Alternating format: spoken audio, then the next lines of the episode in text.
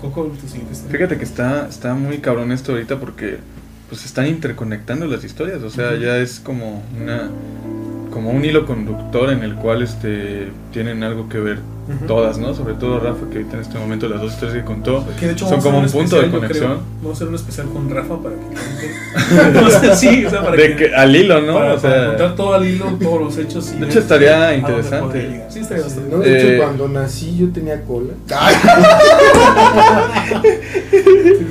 Ahorita para romper la tensión, ¿no? Ay, a Goku, pues siguiente historia. Pues mira, ahorita que dijiste eso de, de la. De, de lo de la divina esta, este que de repente le salió a, Ajá, a este güey, la, Santiago la, gitana. Este. A mí me recordó Ay, no. recientemente. Su cara. Ah, qué bueno. No que-. Estos son los errores de estar en vivo. No, tengo que admitir, sí, sí me espanté. Yo también, güey, pero yo pegué. Mira tu espacio vital, güey. No mames, qué pedo, güey. Tú le estás haciendo. No, sí, güey. El punto es que esta historia, digamos que tiene un poquito de también conexión de repente, porque este resulta que mm, también, obviamente, para, para no decir nombres y luego, porque luego sí se pueden como enterar de repente, pero bueno, eh, la mamá de uno de uno de mis mejores amigos pasó por una etapa bastante complicada eh, de su vida en la cual eh, falleció su esposo y hubo muchas complicaciones muchísimo más amplias aparte, o sea, Sí. hubo, hubo más problemáticas aparte de, del fallecimiento del señor, que en paz descanse. Este, entonces resulta que, Sí, sí, por supuesto que Y sí. la persona a la que está hablando conocemos los tres, ¿no? Entonces resulta que pasa un periodo bastante difícil eh, y pues ella decide, digamos, por propia cuenta, ¿sabes qué? No estoy bien, me voy a meter a terapia, ¿no? Entonces, bueno, se mete a terapia psicológica y conoce a una persona entre que están indagando precisamente su, su- el estado psicológico de, de- de la señora. Este, pues empiezan a tener conversaciones que se vuelven cada vez, en lugar de profesionales, de repente empiezan a tener conversaciones más de pasillo, conversaciones más cotidianas. Y en una de esas conversaciones cotidianas, la psicóloga que la estaba atendiendo le dice que ella este, es especialista, digamos, en tarot y en ángeles y en todo este rollo y Ajá. comienzan a platicar y la señora le empieza a llamar la atención estos temas y comienza a meterse de fondo y para no hacerles una historia tan larguísima, este, que fueron así charlas inmensas con ella, para no hacerles una historia tan larga, eh, resulta que a la señora le interesan demasiado conforme van pasando las terapias. Entonces le interesan demasiado ese, ese tema, ¿no? El, el tema de, de lo del tarot, de lo de los ángeles, de todo. De hecho, ahorita con todo el respeto del mundo lo voy a decir, este, ella está estudiando, digamos, una especialidad en ángeles. Este, entonces, se clava mucho con el tema del tarot. ¿Y qué sucede con el tema del tarot? Cuando alguien encuentra a otro interesado en el tema del tarot, una de las tradiciones es que le regala un mazo usado. O sea, ¿por qué? Porque ese mazo ya contiene, digamos, como la energía de la persona que te va a instruir en, en el tema del tarot, Entonces, este, Tu famosísimo padrino. sí. Entonces, este, bueno, para no meternos más en, en, en- en esta clase de, de- de- de rituales, Ajá. este, sino ya adentrarnos en lo que es la anécdota. eh, de repente pasan ciertas cosas en, en- en la vida de la señora, no, no, no digamos este, a raíz de lo, de, lo de, de lo de su marido, sino mucho antes. O sea, uno de los hermanos de la señora, para contextualizar, uno de los hermanos de la señora eh, fallece en el tramo a Estados Unidos. El hermano se, se, se fue de mojado y hubo complicaciones y pues el señor no logró pasar, digamos, a la frontera por ciertas circunstancias que ahorita aclararé. Entonces, este, resulta que en la misma capacitación que le estaban dando a la señora, eh, se abre un curso eh, para, digamos, como, como, como de empatía. La- las personas con empatía no... mm, me, me voy a meter ya en temas un poquito más mm, específicos. Lo que, lo que es la empatía en, en- en las personas no necesariamente se refiere a ese ejercicio de que tú entiendas a los demás, Ajá. sino en el tema sobrenatural, los empáticos son aquellas personas que sienten excesivamente lo que los demás están experimentando. Por ejemplo, eh, hay casos empáticos que llegaron a descubrir que personas tenían enfermedades terminales porque tenían los mismos síntomas que ellos. Ah. Pero ellos los padecen los síntomas, pero no tienen la enfermedad.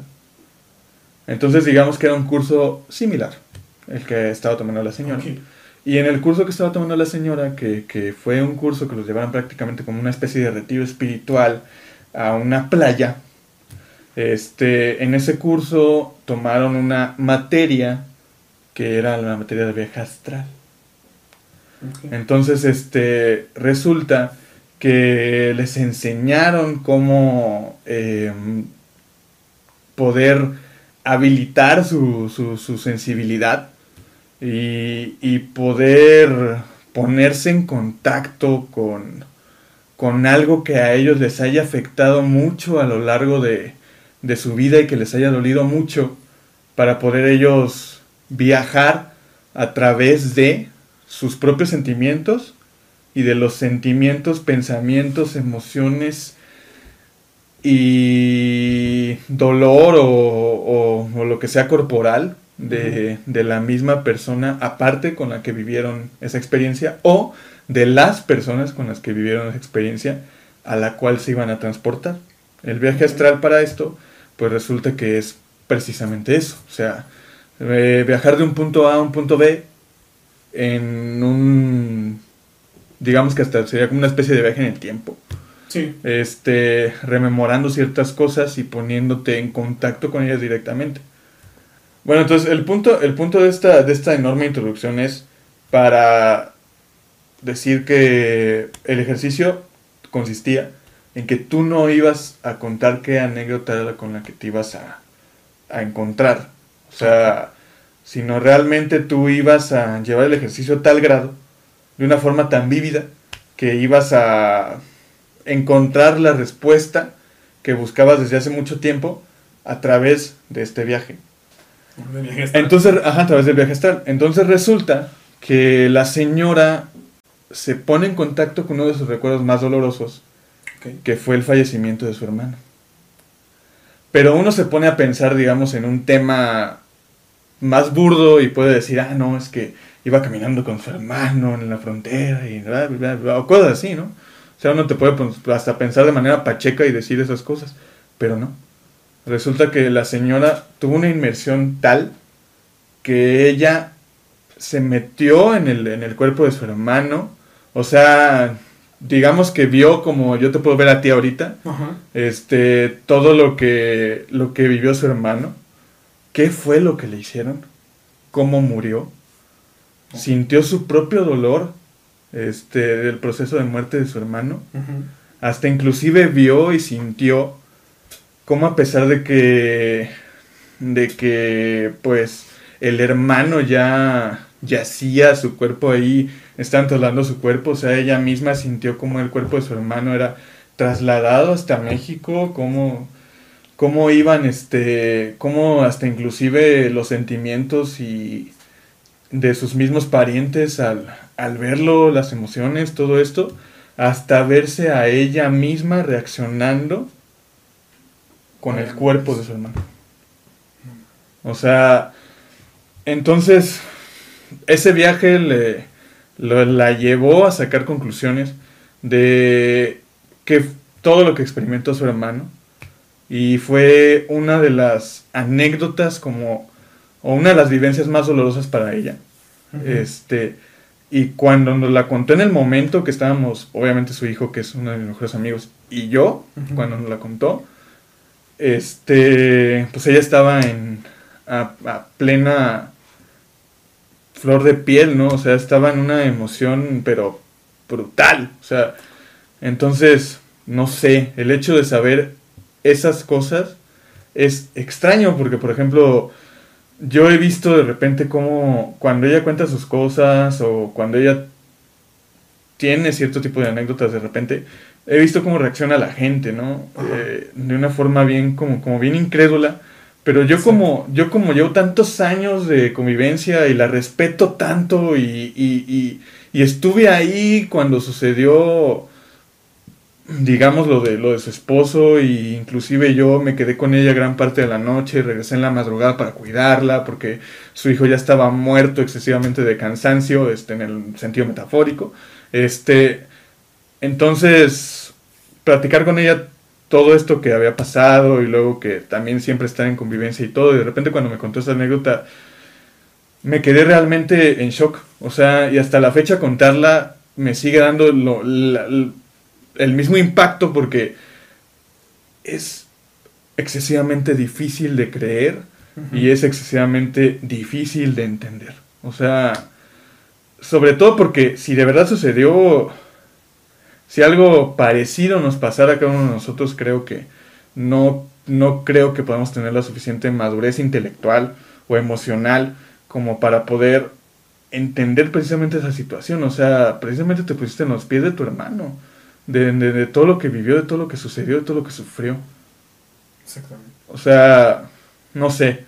A mí es algo que a mí me cuesta trabajo contar porque obviamente yo solo lo puedo narrar que fue de una tercera persona, pero por mucha empatía en el sentido más bajo del mundo, por mucha empatía que yo pueda llegar a sentir, este no no no sé a qué grado de de pues digamos de de emoción o lo que sea le pudo, le pudo llegar a causar, o conmoción le pudo llegar a causar. O sea, no- ni siquiera pasa por mi cabeza eso. Es, es que, fíjate que es otra vez como lo que decíamos, que es esta cuestión, por ejemplo, esta señora pues te habla de que tuvo, tomó, toma cursos de ciertas eh, materias que le ayudan a, a desarrollar mejor sensibilidad, en este caso lo que dices que es la, ¿cómo? La, Empatía. la empatía en el sentido, por así decirlo, espiritual. ¿Sí? Entonces, fíjate, y es como lo que le decía, que es encontrarte con gente a lo mejor que es charlatana, pero también te encuentras con gente que posiblemente sí tiene conocimiento de eso, sí sabe de qué te va a hablar, qué te va a enseñar, ¿no? No, lo que pasa es que, mira, hablamos de muchas cosas, ¿no? O sea, yo, bueno, estoy al lado de un psicólogo, estudio psicología, estoy al lado de un interventor clasista. este, y, y podríamos llegar a pensar, ahorita que hablas tú de la credibilidad, podremos llegar a pensar que, que quizá muchas veces se inventan muchas cosas porque son fantásticas, ¿no? Porque de pronto decimos, bueno, pues a poco pasó eso, ¿no? Pero como estudiante de psicología te puedo decir que hay cosas que la psique no, no puede explicar, ¿no? La psicología no puede explicar. En este caso, de lo que son los viajes astrales, la verdad desconozco por completo. Sí. No conozco nada de eso, pero hablando una vez con Coco sobre esta persona, a la que también respeto mucho porque me ha dado la oportunidad de entrar a su casa, Igualmente. este, esta persona dijo algo muy cierto, ¿no? Que dijo que quien busca encuentra. Y lamentablemente cuando te metes a este tipo de cosas, pues se abren puertas infinitas, ¿no? O sea, no me refiero a, a todo lo que puedes hacer, ¿no? Sino a todo lo que puedes encontrar. es un es un ejercicio de medita- de meditación muy bueno, eso sí puedo decirlo. Y, y bueno, pues nada más, este, como dices tú, es, es triste pensar que quizá le tocó vivir todo eso. ¿no? Si Sí. fue cierto, si no fue cierto, pues solamente su hermano lo sabe, ¿no?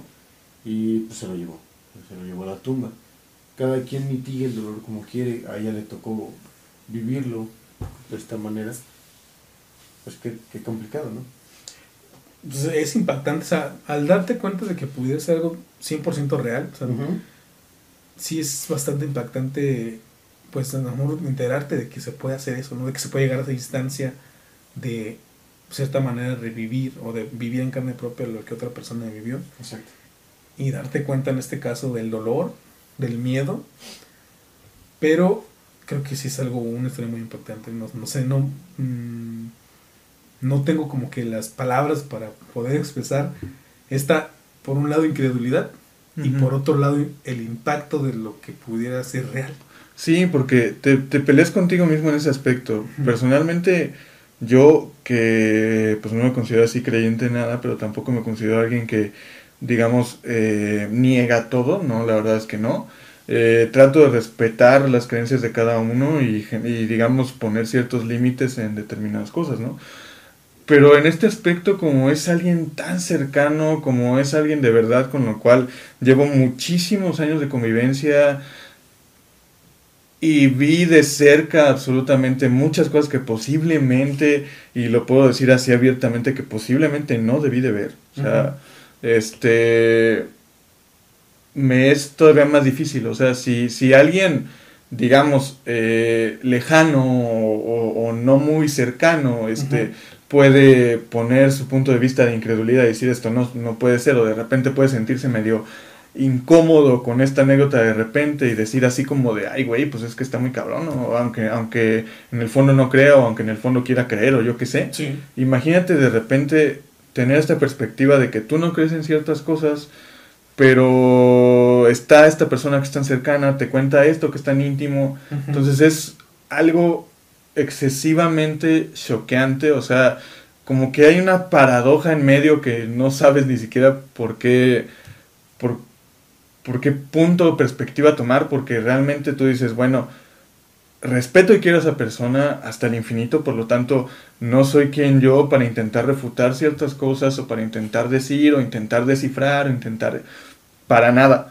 Pero por otro lado, no me puedo imaginar la sensación que se pudo experimentar. O sea, generalmente el, el ser humano es finito y uno lo sabe y aunque esté muy apegado a las personas que quiere, sabe que en cualquier momento ya no va a estar ahí. Sí. Exactamente. Pero que vivas de viva voz y de antemano y todo esto tal cual es, no sé, yo creo que necesitas tener una mente exageradamente abierta, una madurez intelectual y emocional muy amplia. Híjole, no, es bien, bien, bien complicado. De hecho, si de repente, imagínate, güey, o sea, viendo una película, no sé, güey, dramática, güey, o una serie dramática, o lo que sea, te dan ganas de llorar, güey. Ahora, ahora imagínate, por ejemplo, con este tipo de anécdotas tan, pero tan, pero tan cercanas, güey. O sea, es así como de no manches, o sea, te lo juro que la primera vez que me lo estaba contando, casi, güey, lloraba enfrente de ella, güey. O sea, yo era, yo era que iba a llorar, no ella, güey. O sea, cuando me lo estaba Sí, contando. sí, te entiendo perfectamente. Pues así son estas historias. Ah, bueno, Rafael terminó con, con su participación. Voy yo, este, todavía tengo dos dos, este, por decirlo, anécdotas. Una, una es de una vivencia que tuve y la otra es algo que me ha pasado recientemente. Entonces voy a pasar primero la, a la de las vivencias. Hace unos, unos meses, ya, ya casi para un año y medio, estuve yo trabajando en lo que es el sistema educativo del CONAF. Esto ya se lo había contado a ustedes. Este, y dentro de lo que son la- las creencias populares y lo que son los pueblitos así de, de, de, lo que es la región de Guanajuato, pues me tocó irme a trabajar en San Miguel Allende, a unos, a pueblitos ahí medio lejanos de lo que es la ciudad como tal de San Miguel Allende. Y bueno, de ahí saco varias experiencias. La primera es que me toca ver en, dentro de estos pueblitos, dentro de esas escuelas donde me tocó quedarme a vivir como maestro rural, este, me toca ver lo que son las famosas luces de la bruja, de las brujas. Ah, sí. Les comentaba a ustedes que yo cuando, cuando escuchaba historias de lo que son las brujas, pues te decían es que son bolas de fuego que se están moviendo de un lado a otro. Y cuando te dicen a ti, bueno, por lo menos yo en, ese sentido, si me dicen a mí es una bola de fuego, pues yo me imagino literalmente una bola de fuego, ¿no? Que se mueve de un lado a otro. El día que me toca ver lo que supuestamente es una bruja, yo lo que veo, yo lo que veo no es una bola de fuego. Y les voy a contar fue lo, lo que pasó. Eh, cuando estuve trabajando ahí me tocó estar en una escuelita en, una- en un pueblito que se llama La, la Angostura, que es un pueblito que está en, en la- en lo más alto de, de unos cerritos de ahí de San Miguel Allende. La escuela es una escuela así chiquita, es un terreno grande, pero la escuela son como dos, tres cuartitos, donde se da clases de primaria de todos los, todos los grupos juntos, y otro donde es clases de preescolar, y un cuartito que supuestamente es el cuarto donde se quedan los maestros, pero en realidad los maestros nos quedamos a dormir en los salones porque pues está más amplio, hay más espacio y hay donde poner lo que sean los catas y cosas donde nos dormimos. Yo nunca, voy a decir la verdad, nunca fui a esos pueblitos ya con la preconcepción de que me pudiera encontrar algo paranormal. De, por, de entrada, por, por, por defensa propia, para no irme sugestionando desde el principio. Pero un día me toca estar con el maestro ahí trabajando en la noche haciendo nuestras programaciones y viendo qué es lo que íbamos a hacer el otro día. Este, y pues ya, todo normal, una, una rutina normal de que en la mañana damos clases, en la tarde nos llevan de comer, después nos ponemos a planear, en lo que planeamos y vemos que se va a hacer el otro día con, en las clases, este, pues este, nos da la noche. Y ya en la noche, ya dependiendo de, de, lo de cada quien, ya uno se iba a bañar o se iba este, a, o, se, o se preparaba ya su cama para dormirse. El maestro que me toca es un chavito más, es como, como unos 7 años menor que yo. En ese momento cuando estaba ahí en Conafe tenía 28 años. Y, este, y el, el chavito que estaba 21. conmigo tenía 21 apenas iba a entrar también a, la, a, lo que sería la universidad porque por ahí se tuvo, se tuvo que retrasar porque pues, como no tenía dinero, bueno, un montón de cosas ¿no? que pasa. Total, ya teniendo la convivencia con el maestro, nos da la noche, le digo, maestro, ¿te vas a bañar? Y me dice, sí. Y le digo, ah, bueno, yo también, pero si quieres bañarte tú primero. En el, en el salón no estábamos y lo que es la escuela nada más había un baño y hice el baño para bañarse y para, para ir al baño literal. Entonces nada más era un cuartito como de, de dos y medio por dos y medio. Y nos bañábamos y todo. Eh, en, la escuela, en la escuela estábamos el maestro de la primaria, yo que iba como una figura educativa que se llamaba API, que es como un asesor, y estaba la maestra de, de preescolar. Esa noche que nos, que, me, que nos ocurrió esta, esta anécdota, nada más estábamos el maestro y yo. Entonces el maestro le sale a preparar lo que sería el agua y todo para bañarse. Y yo me quedé adentro haciendo unos escritos que tenía que presentar el otro día. Entonces de repente me dice, escucho que me habla el maestro y me dice, oye, maestro, venga para acá. Y yo dije, pues, ¿qué pasó? Y entonces me salgo del salón, ya para eso eran como las diez y media de la noche. Y, y dice, mire, ¿ya vio que hay allá? Y entonces yo volteo a ver a la parte de atrás de la escuela que se veía lo que eran otros cerros a lo lejos. Y veo en la, en, que es encima de un cerro, veo una luz roja. Una luz redonda, pero así redonda, perfectamente redonda. Y con una especie, bueno, la luz y una especie de halo alrededor. Que era también un poquito más blanquecino, pero también iba en todo el color rojo pero no veía lo que sería una bola de fuego. O sea, en, en un momento pensé que eso era una bruja. A lo mejor piensas que es una estrella, pero la luz era demasiado grande como para ser una estrella. O sea, sí hay estrellas o planetas que alcanzamos a ver y se ven grandecitos, ¿no? Se ve el, sí. la, el punto de luz, pero lo que se veía ahí era demasiado grande para que, inclusive más grande de lo que se ve la luna. No manches. Cuando está en lo más alto. Sí, sí, sí. Y entonces la veo y digo, pues, o sea, no me cae el 20 en el momento, la veo en mi serio y volteo así, lo veo le digo, ¿qué? ¿Qué es eso? Y me dice, es una bruja. Le digo, no manches, o sea, dentro de, del miedo, bueno, no me dio miedo, pero sí fue como el impacto de, de, de si es una bruja, ¿no? Así como, ay, ¿a poco sí? Le digo, no manches, y dice, sí, es una bruja. Dice, de hecho está por, por la parte donde vivo yo, por mi pueblo, que era otro ranchito que estaba ahí cerca de, de, de donde estábamos, ¿no? Pues porque el maestro también era, era parte del sistema educativo y después entró a estudiar ahí. Y entró a trabajar ahí mismo. Y en, el, en, ese, en, este transcurso de que me muestra la, la esfera y, y, decimos tres, cuatro palabras, veo, volteo, vuelvo a voltear a ver la, la, la, esfera y veo cómo esta se reduce en tamaño como si se apagara. O sea, no, se, no es que se apagara, sino se reduce en tamaño y desaparece. Y me dice, y es que ya, ya ve, ya, ya se escondió la bruja, ya se dio cuenta que la estamos viendo. Y le digo, no, no manches, no me espantas. Y me dice, sí. Entonces ya, en ese momento me cuenta así una, una historia de ahí de su ranchito que que decía que había una persona que alguna vez se, le había llevado la bruja a sus hijos y esta persona este, los, salía, salía a buscar al cerro porque los dejaba tirados así en medio del cerro, en medio de la nada. Y tenía que ir a buscarlos pues, para que no los mataran, para que, o para ver qué les había pasado, ¿no? Entonces yo me quedé así como impactado de ver eso que se, que se conocería o que se dice que es una bola de fuego que no tiene nada que ver con lo que yo vi. Pero sí esa luz extraña que se veía a lo lejos y que de repente de un momento a otro se, se comprime la manera y se desaparece y ya no sabemos qué onda. Pero una luz así totalmente extraña, es algo, es algo que no se puede, no, no se puede hacer un globo, un globo para subir una, una lámpara hacia el cielo. No se puede, no podía hacer un dron, que ya ves que los drones también, digamos, pueden llegar a alturas grandes. lo que yo veía era una era esa luz redonda con un halo alrededor y, y sí había como que ese ambiente de tensión silenciosa alrededor de nosotros y de repente verla dos segundos y que desaparezca así de la nada sí te queda así como un poquito friqueado de- ¿no? Y luego aparte... Que luego en la noche no Y luego que te quedabas en esos pueblos que determinados días en uno, determinados días en otro. sí me tocaba quedarme eh, completamente solo con los maestros, o sea, sí era, sí era una cosa como bastante locochona el ambiente. Y aparte, dicen que las brujas, por ejemplo, cuando es una bola grandota, grandota, que la ves así grandota, grandota, es que están cerca. Este, y cuando ves una, más bien al revés, que están lejos. Y cuando ves una bola chiquita, es que está neta un paso prácticamente de todo. Pues imagínate, esa noche la vi grande. Entonces, pues sí, así como. ¿No tú Digo, aunque nunca nos pasó realmente nada. Hablando de un ataque o alguna cosa así dentro de, de la escuela. La gente tampoco nos, nunca nos contó nada realmente de, de algún ataque también ahí reciente. Sí nos contaron las historias que ya les contaré después. Pero eso pasó en esa ocasión. En otra ocasión, pasando yo creo unos tres o dos meses después de, de aquella vivencia, eh, me toca ir a trabajar con maestros de, al otro, al otro, bueno, los, los pueblitos donde yo trabajaba Ajá. eran los pueblitos que estaban cercanos. Uno, uno, digamos, estaba arriba en el cerro y el otro estaba a las faldas del cerro.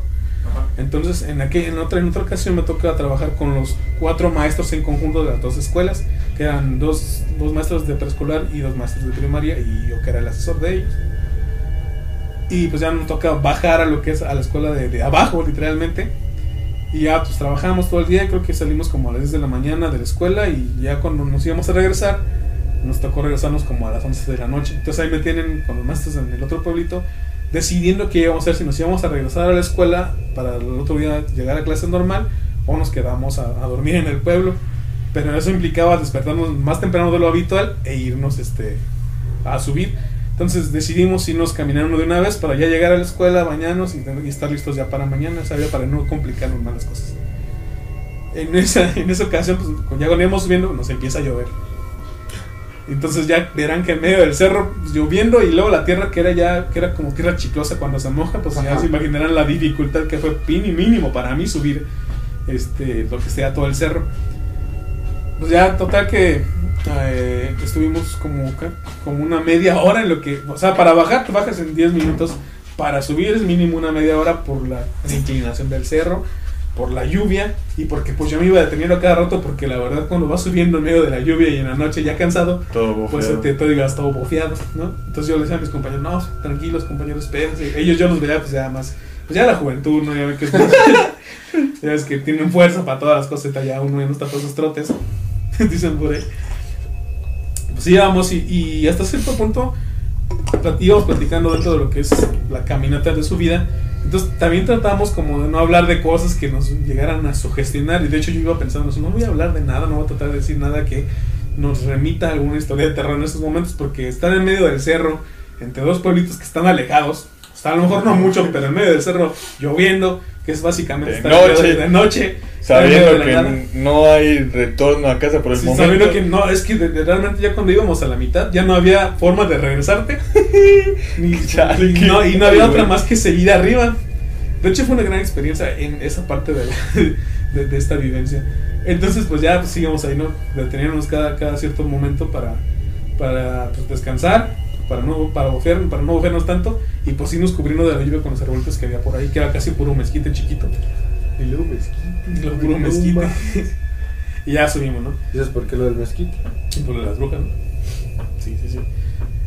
De hecho, pues era otra de las cosas que yo decía, no, no, no me voy a poner a pensar que, que brujas, que... ah, No, no, no, porque soy... Mejor, mejor un mezquite. Es que imagínense estar, estar, ahora sí que estar a, a la intemperie, pero ¿cómo se, es como decir estar este, totalmente... Expuesto. Expuesto, expuesto. O sea, estar totalmente expuesto a lo que fuera, o sea, desde... De una madrugada, bruja- supernoche, Sí, sí. ah, Desde una completamente. bruja hasta que te asalten, porque Sí. de hecho había asaltos eh, eh, allá en esos ranchitos. Mm, A veces nunca nos pasó nada ni nunca nos tocó ser de esas personas. Pues ya total que subimos y dentro de la plática, pues ya llegamos a la escuela, todos mojados. Unos perros que estaban ahí cerca de la escuela nos empezaron a ladrar, pero luego ya nos reconocieron y ya no nos hicieron nada. Pues ya llegamos la maestra, el maestro de primaria y yo. Entonces, el maestro se va directamente a su cuarto donde se quedaba ella sola y nosotros nos vamos a nuestro salón donde estábamos, el maestro y yo. En ese transcurso, en ese pequeña inter en el que ya nos organizamos y me voy a dormir, dice la maestra y nosotros nos vamos a preparar para dormirnos, este, nos metemos, me meto yo primero al salón, voy a mi escritorio, dejo todas mis cosas mojadas, me empiezo a quitar todo. El maestro se mete atrás de mí, yo creo que iba como cuatro pasos atrás de mí. Y en ese inter yo escucho que alguien dice, ya llegué, la voz de un hombre, pero un hombre ya mayor. Y le digo, ¿quién llegó? Yo vuelto a ver al maestro, ¿quién llegó? Y le dice, nadie. Le digo, ¿cómo que nadie? O es que yo acabo de escuchar este, que dijeron, ya llegué, yo que nos traen el café, porque para eso en la noche nos llevaba la gente café ahí a la, a la escuela, para, sobre todo cuando hacía frío, porque pues estábamos en lo alto. y, y, le digo, yo escucho esa voz que dice, ya llegué. Y le digo, entonces, como que no, no, no hay nadie. Le digo, a lo mejor nos trajeron café. Me paro yo, salgo a ver y veo como la maestra va, va, entrando apenas a su, a su, a su cuarto que tenía, donde se quedaba ella sola. Y le digo, maestra, ¿quién habló? Y me dice, nadie, ¿por qué? Y digo, es que yo escuché una, una, una voz de alguien que, que, dijo, ya llegué. Digo, una voz de un hombre, o sea, no fue, el maestro que estaba conmigo se, se llama Tomás. Digo, no fue Tomás, fue alguien, un señor, yo pensé que nos habían traído café. Me dice, no, no hay nadie. De hecho, ya Tomás cerró lo que es la, la reja de la escuela de enfrente. La escuela estaba rodeada por un por una, ¿cómo se llama? Por una malla metálica. Y estaba puertita y ya nada más eso. Y le digo, ¿en serio? Y me dice, sí, y me dice el maestro Tomás, este, dice, no, maestro, no me está espantando. Le digo, no es que no te estoy espantando, es que yo escuché claramente una voz que dijo, ya llegué. Y, y pues, obviamente yo no fui porque yo estaba acá adentro. Pues tú tampoco, porque no era tu voz, y no, tan menos la maestra, porque era la voz de un hombre. Total, me, me voy a lo que es la parte de la escuela y veo si hay gente alrededor. Se alcanzaba a ver algunos. Estaba muy oscuro por lo general, pero se alcanzaba a ver la gente entre sus casas con foquitos ahí que iluminan. Y este, y pues no, no había nadie.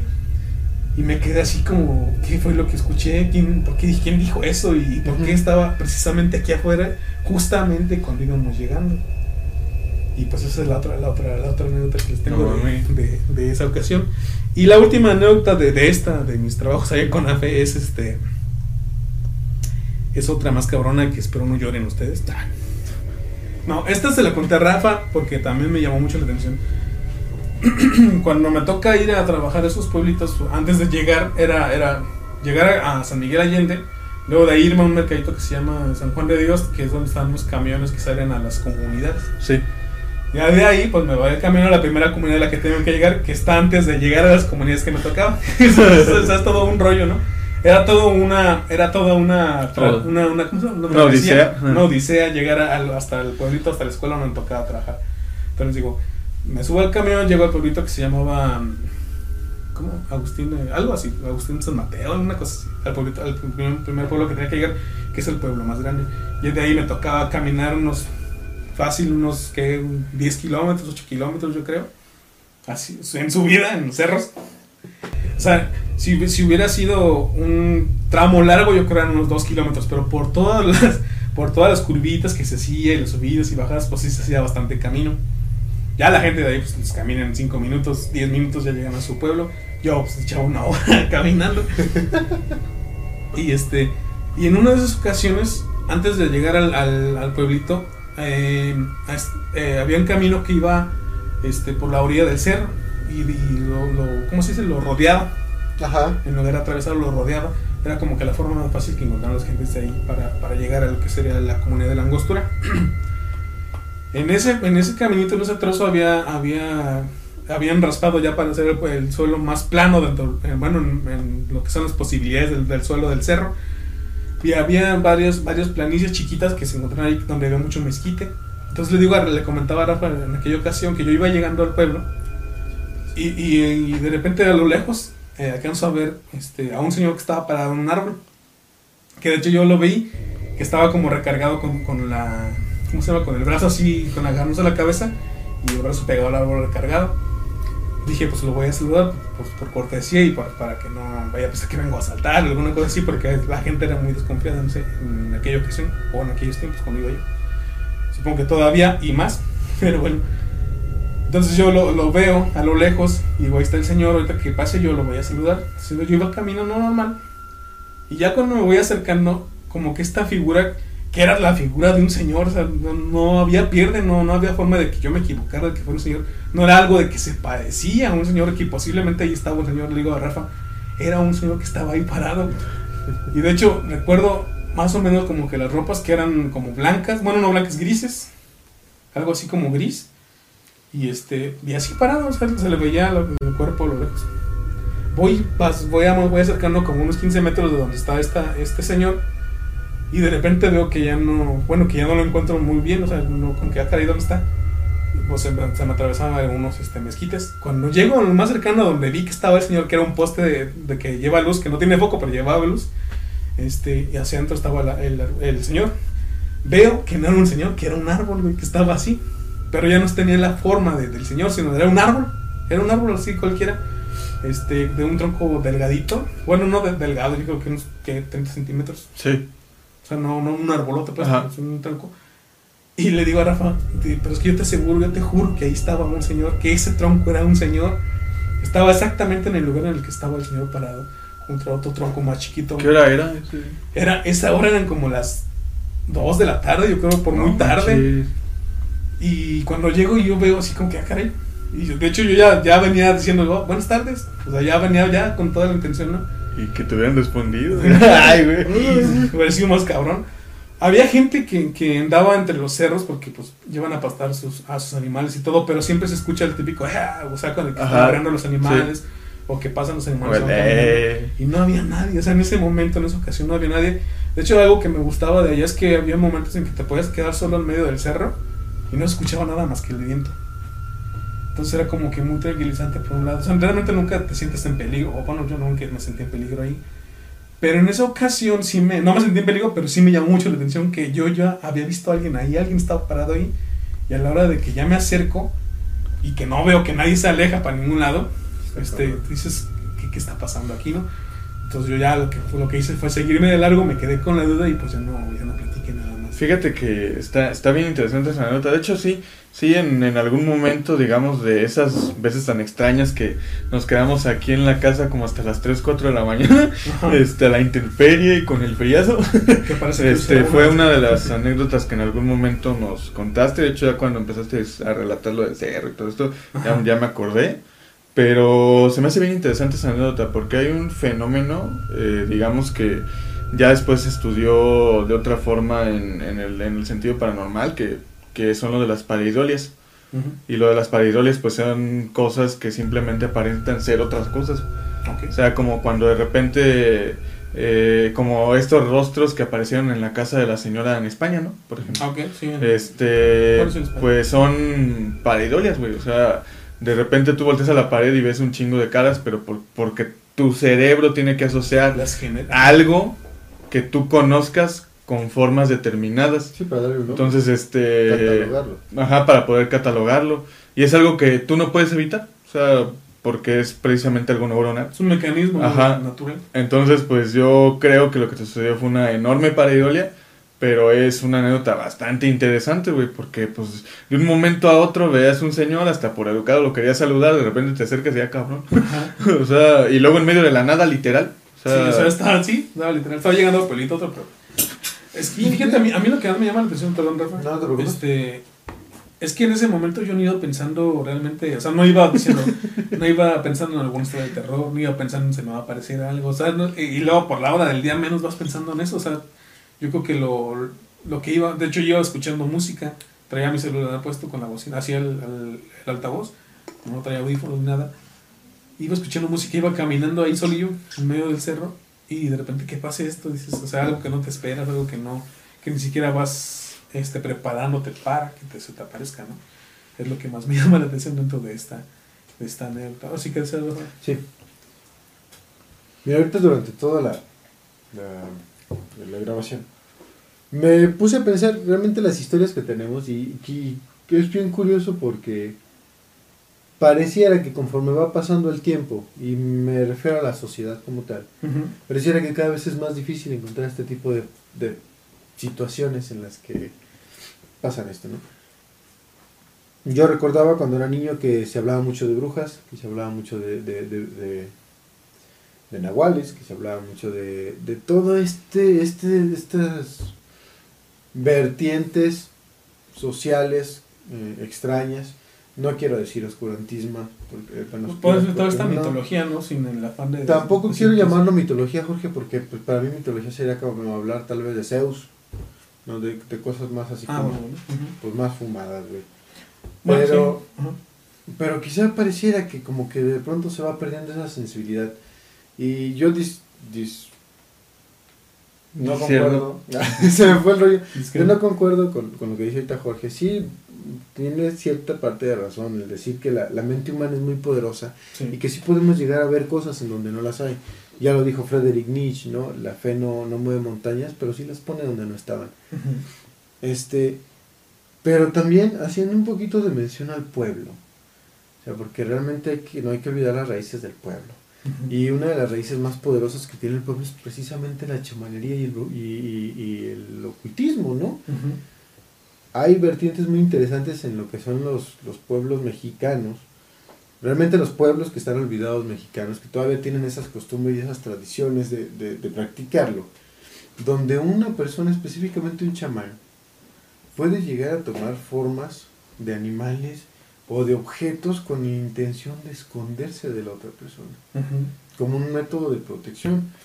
Eh, si eso no es verdad, bueno, no lo sé, nunca me ha tocado verlo. Sí. Honestamente nunca me ha tocado verlo. Mm, como te digo, no, no me quiero ver mala onda y decir no es cierto lo de Coco porque es un, un, un dato científico irrefutable, güey, como psicólogo te doy toda la razón. Sí. Pero tampoco voy a desmeritar el, el- el comentario de Jorge, porque independientemente de, y creo que esto es lo que disfruto mucho de estos especiales de historias macabronas, es que dejamos o lanzamos la moneda al aire con esa intención de, de invitar a la gente que crea, ¿no? Que crea en otras cosas horribles, Ah, Este. pero que hay que entender que hay cosas quizá que no podemos que no podemos explicar, vamos, ¿no? Tal. Y fíjate que ahorita que hablas de chamanes, me sí recuerdo que alguna vez en el pueblo de abajo, donde también daba Ujú. clases, este, me habían comentado que había un señor que era, que era brujo o chamán. No indagué yo más en eso porque también no estoy pendejo. O sea, ¿para qué, para qué jalar los huevos al diablo? Ahí, ¿no? Entonces, este. Pero sí, sí había, sí había esta, esta persona que supuestamente era chamán. No sé realmente, o sea, posiblemente, como tú dices, a lo mejor era él, por Ujú. decirse. Pero sí había una persona que me estaba acordando de que sí era, que, que supuestamente era chamán. No lo conocí, la verdad, no puedo decir más, más que ese, que ese rumor que llegó a mí. Pero bueno, ahí está, ahí está la historia, no sé, no sé qué opinan ustedes. No, es, es, es mega interesante. Yo la verdad, yo Pues sí. comparto, por ejemplo, lo que dice Rafa en general lo comparto. Y creo que también es parte de, de la misma cultura mexicana. O sea, tenemos infinidad de, de, de leyendas bastante interesantes, como hace rato eh, dijiste el charro negro, por ejemplo. o sea, el charro amarillo. El charro verde, güey. Nah, güey. Este, pero por ejemplo son, son la llorona, o sea, son infinidad de, de, de, de leyendas que se van suscitando y que son bastante interesantes. Por ejemplo, hace rato también, no sé, estaba viendo un video así de infinidad de cosas que estaban hablando de que igual y, y Quetzalcóatl se relacionaba más con otro tipo de mitologías también y que igual hasta que era una medio una especie de quimera, o sea, de obelisco, o sea, no sé cómo estaban integrando, digamos, ya distintas El dragón mitologías. decía, ¿no? Ujú. Ujú. Este, a tal grado que, por ejemplo, eh, un anime que es una comedia vil, pero un anime, por ejemplo, que se trata de dragones, incluyó a Quetzalcóatl en uno de esos personajes secundarios. Oh, sí. O sea, entonces es así como... Pero te digo que hay determinadas cosas que son muy interesantes y lo que dice Rafa yo lo veo más desde una perspectiva... eh, más, más, más que de feo de creencia, lo veo de una perspectiva de riqueza cultural. Que, que creo yo que no, no se debería de, Desmeritar. de- sí, de, de, de meditar o de olvidar. O sea, sobre todo esto, esto que dicen de lo del chamanismo, esto que dicen de, de, de repente de, de los nahuales, este, y de este tipo de cosas, en lugar, por ejemplo, de irlo dejando de lado, de irlo olvidando, o, o de, O de despreciarlo. o de despreciarlo, o de Sí. decir que no es verdad o lo que sea, no. O sea, no, no es el hecho de que digas que es verdadero o es falso, yo no lo creo, sino que no tomes un partido, sino que realmente tú digas es parte de mi cultura, o sea, es parte de, de todo este misticismo que luego de repente hasta lo llegamos a tomar como contracultura mexicana, ¿no? Eh, pero que realmente no lo debemos de olvidar. Y a mí, por ejemplo, esas, esas anécdotas que cuentas y lo que se narraba los alrededores en, en, en los pueblos, que es precisamente donde en los pueblos más alejados del mundo, que posiblemente no tengan el máximo desarrollo o que no hayan alcanzado, digamos, o sea, sí, tanto intelectual como educacional, como, Educacional. o sea, que realmente son alejados de la ciudad. O sea, ese tipo de pueblos también tienen una riqueza bastante grande en otros aspectos Sí, sí. que quizás, como dice Rafa, son bastante... La gente los demerita, en, en lugar de, de por lo menos sentirlo como una riqueza cultural, ¿no? Mira, lo que yo te puedo decir, y recientemente que he estado leyendo algo de filosofía, no voy a decir que me he estado sumergiendo al 100% en filosofía, pero te puedo decir sobre todo de un comentario que leí que de, de un filósofo llamado George Pulitzer, que no sé si lo conocen, este, que él te habla de que en este mundo existen dos tipos de filosofía que lo podemos dividir en, en dos familias grandes, ¿no? Lo que serían los idealistas y lo que serían los materialistas. Entonces, los idealistas son todos aquellos que creen en las cuestiones de las ideas del mundo, que lo que es el mundo se crea a partir de lo que son las ideas de una idea superior, que en este caso sería Dios, la idea universal, y de ahí se desprende todo lo demás, lo- todo lo que vemos no existe más que de- desde dentro de nosotros, ¿no? Y de dentro de nosotros está Dios y todo. Esos serían los idealistas. Los materialistas te hablan de todo lo que vemos en todo lo que conocemos, todo lo que vamos a conocer y lo que desarrollamos como, como, como conocimiento, pues lo vemos desde el exterior y lo procesamos dentro de nosotros, ¿no?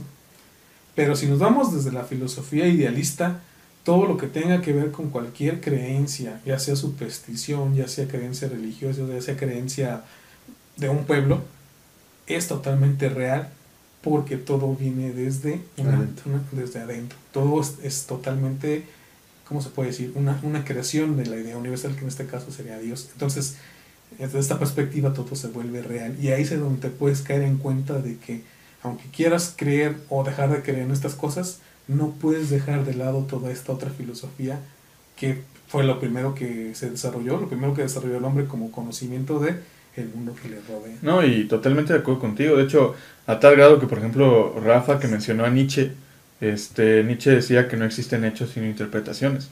Entonces, este, partiendo de ahí, creo que es completamente válido, digamos, que cada uno, como en este tipo de, de casos en los cuales estamos contando nuestras anécdotas, inclusive anécdotas de gente cercana, no tan, no tan propias a veces, pero es bueno de repente conocer la perspectiva de cada uno, de ver, de ver lo que se piensa y todo. Y precisamente toda esta parafernalia que se hace alrededor de este tipo de, de historias que hasta tienen cierto grado de misticismo o cierto grado de, de, de digamos, de enigmático, es, es hasta bueno también porque es una retroalimentación para todos y a veces son historias que dices, ay cabrón, ¿cómo pudieron vivir estos, no? Hasta, hasta están como cosita que dices, ay güey, ¿cómo demonios pudo vivir alguien así? Bueno, pues vamos con. Ahorita me estoy acordando que tengo otra, otra historia para contarles. No sé si, si todavía podemos seguir. No sé cómo se sientan ustedes. Si están este, estresados, si se sienten mal. ¿No? La siguiente es una historia que me contó a mí una amiga que tengo aquí en común. Ah, no, creo que con ustedes no. Bueno, la conozco ella desde la prepa también. Ah, curiosamente, desde la prepa la conozco. Su nombre es Maribel. Eh, hace tres años que tuvo a, su, a un bebé, su hijito. Y este, ella me comentaba que cuando nace su hijo, este, nace con algunos proble- problemillas ahí de salud y de repente pues como que le costaba trabajo que pudiera sacar de la casa o que pudiera andar conviviendo con, los- con otras personas ¿verdad? porque se le enfermaba muy seguido. Comenta que en una ocasión ella estaba, se queda sola en su casa, de hecho ya vive por aquí, por, por donde tenemos el búnker de la grulla, Mm. a lo mejor algún día le pedimos a que nos deje entrar a su casa a ver qué hay, ¿no? En Bosques de la Alameda. Eh, no sé cómo se llama por allá, allá por el... por la- Está aquí el búnker. Ah, bueno, sí, sí. Entonces ahí está la- por una colonia millonetas, ¿no? Entonces comenta que ella se queda sola en su casa, su esposo sale a trabajar en la noche, en un turno nocturno de, de ahí de no empezó a trabajar. Y este, pues el niño estaba enfermo, había estado con muchos malestares todo el día. Entonces ella pues logra que se duerma, lo logra calmar y lo va y lo deja su cuna en el cuarto aparte de la habitación de lo que sería su, eh, su esposo y ella, ¿no? La habitación del, del matrimonio. Que no estaba que a más de 5 metros de donde, de donde estaba la habitación del niño. Entonces comenta que ella ya eh, dentro del cansancio de estar todo el día cuidando al bebé, viéndolo, dando su medicina y pues, todos los cuidados que, que, un niño requiere, pues si te cansas, ¿no? O terminas este, totalmente agotado y más cuando te toca estar sola mucho tiempo. Ella va y se acuesta, este, ya sabiendo que dejó al bebé dormido y tranquilo en su cuna, y dice que de repente el bebé empieza a llorar, pero así como muy desesperantemente. Entonces ella se para y si ya le pasó algo, a lo mejor se paró de la cuna, se cayó, no sé. Sale corriendo desde lo que es su, su cuarto y va a ver a su hijo. Y pues lo encuentra llorando, dice, ¿qué te, ¿qué te pasó? Obviamente no le va a decir qué le pasó, porque era un bebé. Entonces lo carga y lo trata de calmar y luego ya como que se calma otra vez y lo, se queda ahí con ella. Un rato lo vuelve a acostar, se duerme y ya se va, se regresa a su cuarto. Antes, ya cuando se regresa a su cuarto, ya se iba a acostar y otra vez empieza a llorar el bebé. Dice, pues, ¿qué está pasando? Y otra vez va y lo va a ver qué onda y lo, pues, lo vuelve a encontrar que está llorando, llorando muy desesperadamente. Y dice, bueno, ya lo agarra, se lo lleva a su cuarto, ya para que pues, se duerma y se duerme ya de una vez con él, ya para no estar pues parándose en caso de que le pase algo, o estarlo, tenerlo ahí para ver si hay que hacer algo, ¿no? Si llevarlo otra vez al doctor o darle alguna medicina, una cosa, cualquier cosa de eso. Entonces dice que se acuestan, dejan la luz prendida para que, por si tienen que hacer algo rápido, pues ubicar todo rápidamente. Dice que se acuesta ella de espaldas a la puerta de, su cuarto, que le deja la puerta abierta. Entonces dice que de repente ya empieza, bueno, se duerme el bebé y ella empieza a dormitar. Dice que en ese momento eh, que empieza a dormitar como que siente que alguien se empieza a acercar y de hecho siente como pasos a su espalda. Y, el bebé pues estaba así tranquilo y cuando ella siente que algo ya estaba cerca o alguien estaba cerca de ella pensando que era ya su marido que había llegado, porque ya por eso lleva transcurrido bastante tiempo, dice ella, ella le dice, voy a poner un nombre así X, ¿no? Luis, Dice, ya, dice, cálmate Luis, ya si te vas a dormir, duérmete ya, ya aquí tengo al bebé. O sea, ella le habla a su marido, entonces voltea para, pues, para ver qué, respuesta le da y dice que no encuentra a nadie. O sea, no, no, no, siente la presencia, pero no hay nadie ahí. Esa, ella voltea y ve diciendo nada. Dice que en ese momento, pues obviamente que hasta sintió que se le bajó la presión y que se le enchinó toda la piel y que bebé empieza a llorar. Y dice, bueno, yo agarré a mi bebé, lo, lo, lo ¿cómo se llama? Lo, lo, lo conmigo y, empecé a decir un montón de groserías para correr esa cosa. dice, dije todo lo que se me ocurrió. Pasaron como un, ¿qué? un minuto, dos minutos que se le hicieron eternos, pero ella estuvo diciendo todas las groserías que se le ocurrieron. Y esta cosa, de cierta manera, se empieza a desvanecer o se va. Entonces ya, mi amiga se queda más, este, pues más tranquila, ¿no? Pero sí con ese miedo de qué está pasando. De hecho ya comentaba que si hablara como que de apariciones o de cosas raras que haya sentido en esa casa donde viven, nunca le había pasado nada. Hasta esos días. Pero que sí había habido un, un, este, un antecedente, por así decirlo, que era con su hermana que unas semanas antes había ido a dormir con ella en su casa, se había quedado a dormir en su casa y como no tenían otra habitación ni otra cama, pues le tocó dormir en lo que era la cuna del bebé, que era, que desmontable, entonces nada más quedaba el, pues, el, el, colchoncito, ¿no? Y se queda a dormir ahí y dice que su hermana al otro día le comenta que alguien había ido al cuarto y que estaba y se paraba ahí donde estaba ella, a sus espaldas, y que como que la quería mover, pero no la tocaba o algo así, no sé, una, una cosa así muy extraña. Y que de hecho ella dice que no pudo dormir en toda la noche, pero que no le quiso decir nada porque pues a lo mejor era así como que cosas de ella, ¿no? porque aparte creo que su hermana traía como problemas y no podía, tenía así como insomnio, una cosa así. Entonces era como que un antecedente que ya había pasado, pero nunca la habían tomado mucho en cuenta y tampoco ella se sentía como que en peligro dentro de su hogar hasta que le pasó eso en aquella ocasión. Y, y pues desde ahí ya no me ha contado nada más, pero yo supongo que, que, ya, ya es más tranquilo lo que le ha pasado o lo que le ha estado pasando, como ya no para contármelo, pero que sí, en aquella ocasión sí fue así como, sí fue muy, muy impactante para ella, sobre todo pues teniendo su bebé ahí de brazos con ella, ¿no? Como ven, la historia. De hecho, hay muchas historias con bebés, ¿no? No sé si a mm. ustedes les ha tocado con recién nacidos. Mira, no, no he tenido contacto con, con recién nacidos, así como a ese grado, ¿no? No, no, pero o sea, gente que de repente cuenta que, ah, por decirlo, que el típico de la bruja, que el trailero, ¿no? El... O tu, amigo trailero. Mira, en este caso, bueno, hablando de bultos, llega un momento en que uno quiere suponer que se acostumbra, o sea, te acostumbras a verlos, ¿no? Pero te lo dije una vez, uno se acostumbra a su bulto, cuando de pronto llega otro, este otro bulto, te cuesta trabajo identificarlo. Mm, Pero hay bultos, hay de bultos a bultos, ¿no? Y hay bultos que sí realmente te llegan a perturbar en demasía. Eh, y pues ya. y no se lo han leído. ¿A qué voy con todo esto? A que tú ahorita comentas, dices, bueno, ya no me ha dicho nada. Ya no, ya no me ha hablado, ya no le ha pasado nada. Tal vez le siguen pasando cosas, pero como te digo, tal vez ya se acostumbró a la presencia de esta persona, Pues, de este bulto. O tal vez el bulto ya se acostumbró a la, a la presencia de estas personas. Mm, sí, quizás hablar de un bebé puede llegar a ser como un tema delicado en este aspecto porque pues sabemos que es una persona que apenas está empezando a que es más fácil de mediar, Sí, que es más fácil de manipular, ¿no? y que necesita mucha atención y protección hasta cierto. Exactamente, es un ser, ser vulnerable, ¿no? Exactamente. Retomando otra vez la, el acervo cultural de México, hay unos seres, fíjate, es lo bonito de, de México, ¿no? En este asunto del ocultismo. Hay unos seres que se llaman los, los ¿cómo se llaman? Inmateriales, que hablan, que precisamente de eso se dedican. Son seres muy extraños que no tienen cuerpo y que lo que buscan precisamente es quedarse con las personas, con, el- con la estación foránea, que es el cuerpo de la persona. Estas cosas llegan a ti a través de sueños, a través de bultos extraños, a través de todo esto y te ofrecen todo lo que tú quieras. Son como, si quisiera hablar de, de- de comparaciones ambiguas y tontas, son como la segunda madre en el cuento de Coraline, Ujú. en donde se te presenta esta persona y te dice, a ver, yo te voy a dar todo lo que quieras y poco a poco te voy consumiendo, ¿no?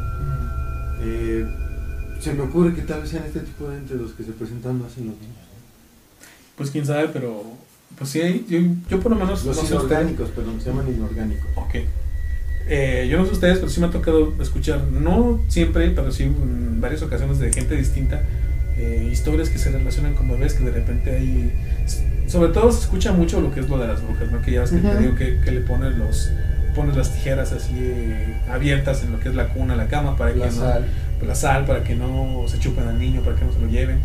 Entonces yo creo que, bueno, no sé, o sea, no- yo no tengo hijos, ninguno de ustedes tampoco tiene hijos y no sabemos lo que se siente de cierta manera saber que este ser es vulnerable, que está, eh, está bajo tu, ¿cómo se dice? Bajo tu protección, Cuidado. bajo tu cuidado y que de repente pasen estas cosas y no sepas cómo reaccionar ¿no? o no tengas más que hacer que, como diría mi amiga, gritar groserías para que esa cosa se aleje. No sé, esa situación se me hace a mí de entrada desesperante. Eh, no, no se diga ya el terror, el miedo de saber, de no saber qué es eso que está acechando no solo a tu, bueno, no solo a tu hijo, sino a ti también, y de saber hasta dónde pudiera llegar, ¿no? Digo, gracias a Dios, o a quien sea, hablando de cualquier creencia, este, ya no les ha pasado nada, no me ha contado nada más, no la he visto mala, no la he visto, Más. pues sí, más, no, no o sea, sí la veo, la, la- tengo contacto con ella, pero ya no la he visto mal, no he visto que su hijo tampoco esté mal. Entonces espero que se haya, haya sido nada más esa anécdota y que te estén bien, ¿no? Pero sí está fuerte la anécdota desde mi punto de vista porque sí es todo ese contexto del niño, ¿no? Que estás protegiendo, que es, que es tu, tu fruto, por así decirlo. Sí, Y bueno, y y ya para... ¿no? Y bueno, Para para, el podcast, para- despedirnos, para despedirnos, este, no sé si quisieras decir algo más, Jorgito, con relación a, a este podcast larguísimo de casi dos horas. Pues este. Bueno, espero que la gente que lo escuche no lo vaya a tomar como falta de respeto. Yo en ningún momento tampoco quiero que, que se sienta como una falta de respeto, porque pues hablamos inclusive de gente que, bueno, de entrada, gente cercana a nosotros, gente que también cercana a Coco, por ejemplo, pero que no necesariamente son sus familiares. Sin embargo, sí existe ese cariño. Y también hablamos de historias que tienen ciertos elementos de terror, ciertos elementos de, de, comedia también, de cierta, manera y cierta forma, ¿no?